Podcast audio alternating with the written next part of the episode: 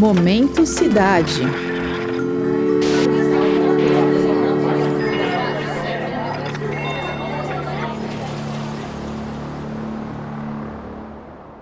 Embora hoje o barulho de uma câmera fotográfica exista principalmente de forma artificial, como um efeito sonoro nos nossos celulares, por muitas décadas os cliques das câmeras foram a trilha sonora de muitos eventos memoráveis.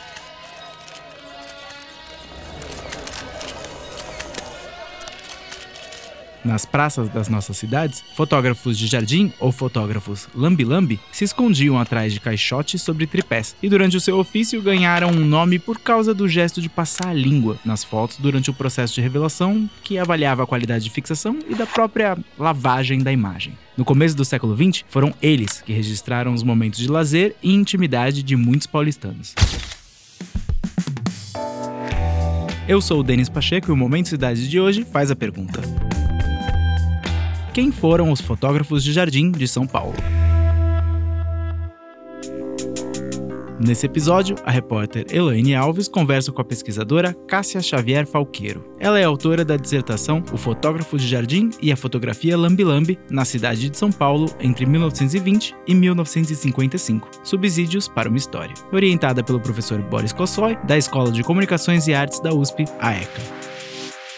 Oi, Elaine. Oi, Denis. Em sua dissertação de mestrado, a fotógrafa e pesquisadora Cássia Xavier estudou a história da fotografia lambi-lambi e dos fotógrafos de jardim, nome que ela própria adotou durante o trabalho. Na nossa entrevista, a Cássia mencionou que seu interesse pelo tema começou quando, em Aparecida, ela conheceu o seu Toninho, um fotógrafo de jardim. Eu chego em Aparecida, conheço o seu Toninho, que é conhecido assim, né, esse fotógrafo, e aí no momento que ele me mostra a câmera dele, a câmera laboratório, que é algo, né, característico característico desse fotógrafo. Eu falo que foi um bichinho que me mordeu porque eu me apaixonei e desde então eu não parei a pesquisa. Eu termino a graduação e dei continuidade de uma forma assim bem independente. E nisso esse trabalho se dividiu em muitos projetos. Na verdade, eu falo que o mestrado é um deles, que foi fundamental, lógico, principalmente por esse pensamento em relação a esse sujeito, né, o fotógrafo e objeto, o acervo fotográfico que eu também fui constituindo ao longo disso. Comprei uma câmera câmera laboratório também. Então eu acabei me tornando também uma fotógrafa de jardim, de tanto que eu fui nessa imersão da pesquisa. A Cássia também conta que um dos motivadores da pesquisa foi a falta de material sobre a fotografia lambi-lambi dentro da história da fotografia. No decorrer do trabalho, ela conseguiu encontrar um único acervo fotográfico. Uma das vertentes dessa pesquisa era a busca por acervos, por coleções como a do seu Toninho, que tinha cerca de 390 negativos. Então eu comecei a entender que era uma coleção única, porque o seu Toninho trabalhou até 2006 com a câmera. Então ele sentiu que aquilo seria a última coisa, a câmera laboratório, né? Ele sentiu que aquilo seria a última coisa, é o último fotógrafo de Aparecida e um objeto que as pessoas podiam procurar, e de fato foi o que aconteceu. E nisso eu não consegui mais encontrar um fotógrafo com um único acervo, mas em compensação eu consigo fotos avulsas. Então, por exemplo, em brechós, as pessoas me doam, em feiras de antiguidade as pessoas me doam muita coisa também, mas são avulsas, são nomes que eu não tenho necessariamente a cara. Ela destaca que a intenção da pesquisa era dar visibilidade a esses fotógrafos que foram marginalizados dentro da história fotográfica. Por isso, na dissertação, ela trabalhou a partir de fotografias que adquiriu ao longo dos anos e também com periódicos que cobrem o período de 1920 até 1974. Eu começo a adquirir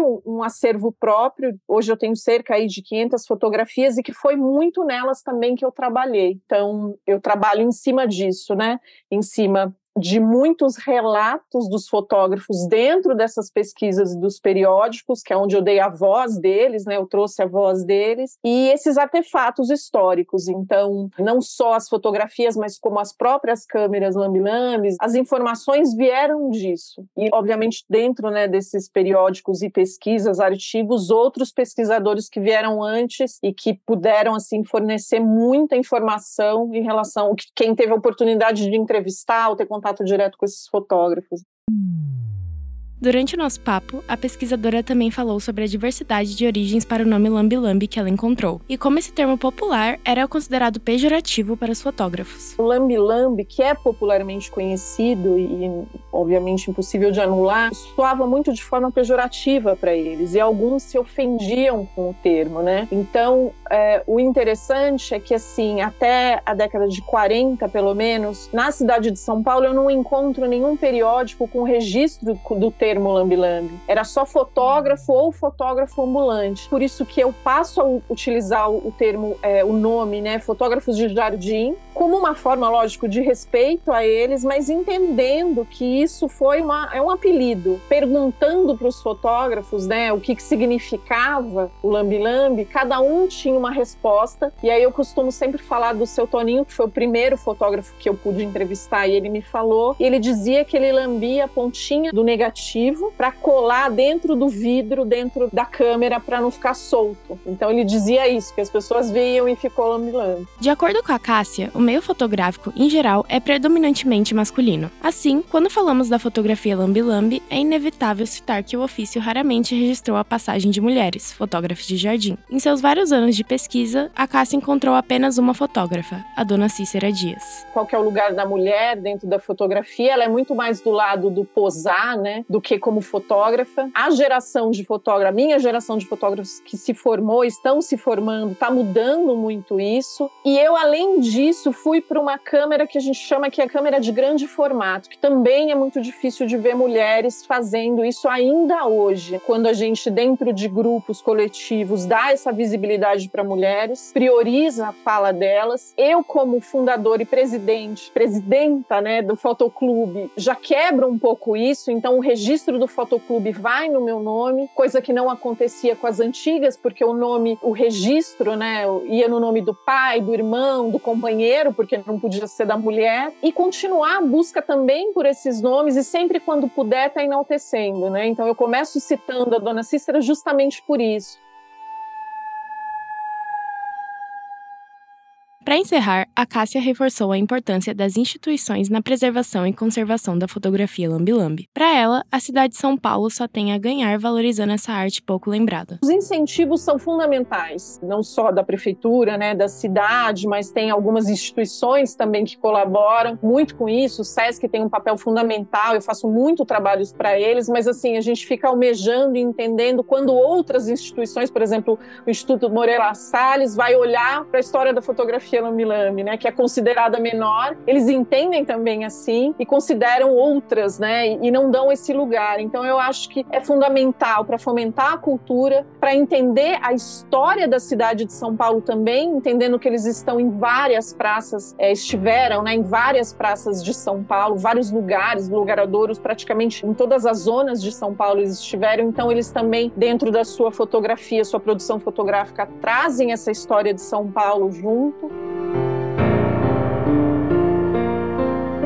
O Momento Cidade é um podcast sobre a cidade de São Paulo, seus problemas, seus avanços e seu futuro. Nessa nova fase, de vez em quando, o podcast vai expandir as suas fronteiras e olhar para diferentes cidades do mundo que também merecem a nossa atenção. A composição musical é do André Leite e da Lívia Pegoraro. A edição de som é da Angélica Peixoto e da Mariana Franco, com supervisão do Guilherme Fiorentini. A reportagem é da Elaine Alves, com produção minha, Denis Pacheco. O Momento Cidade é uma produção do Jornal da USP. Você pode nos encontrar aqui na Rádio USP e na internet.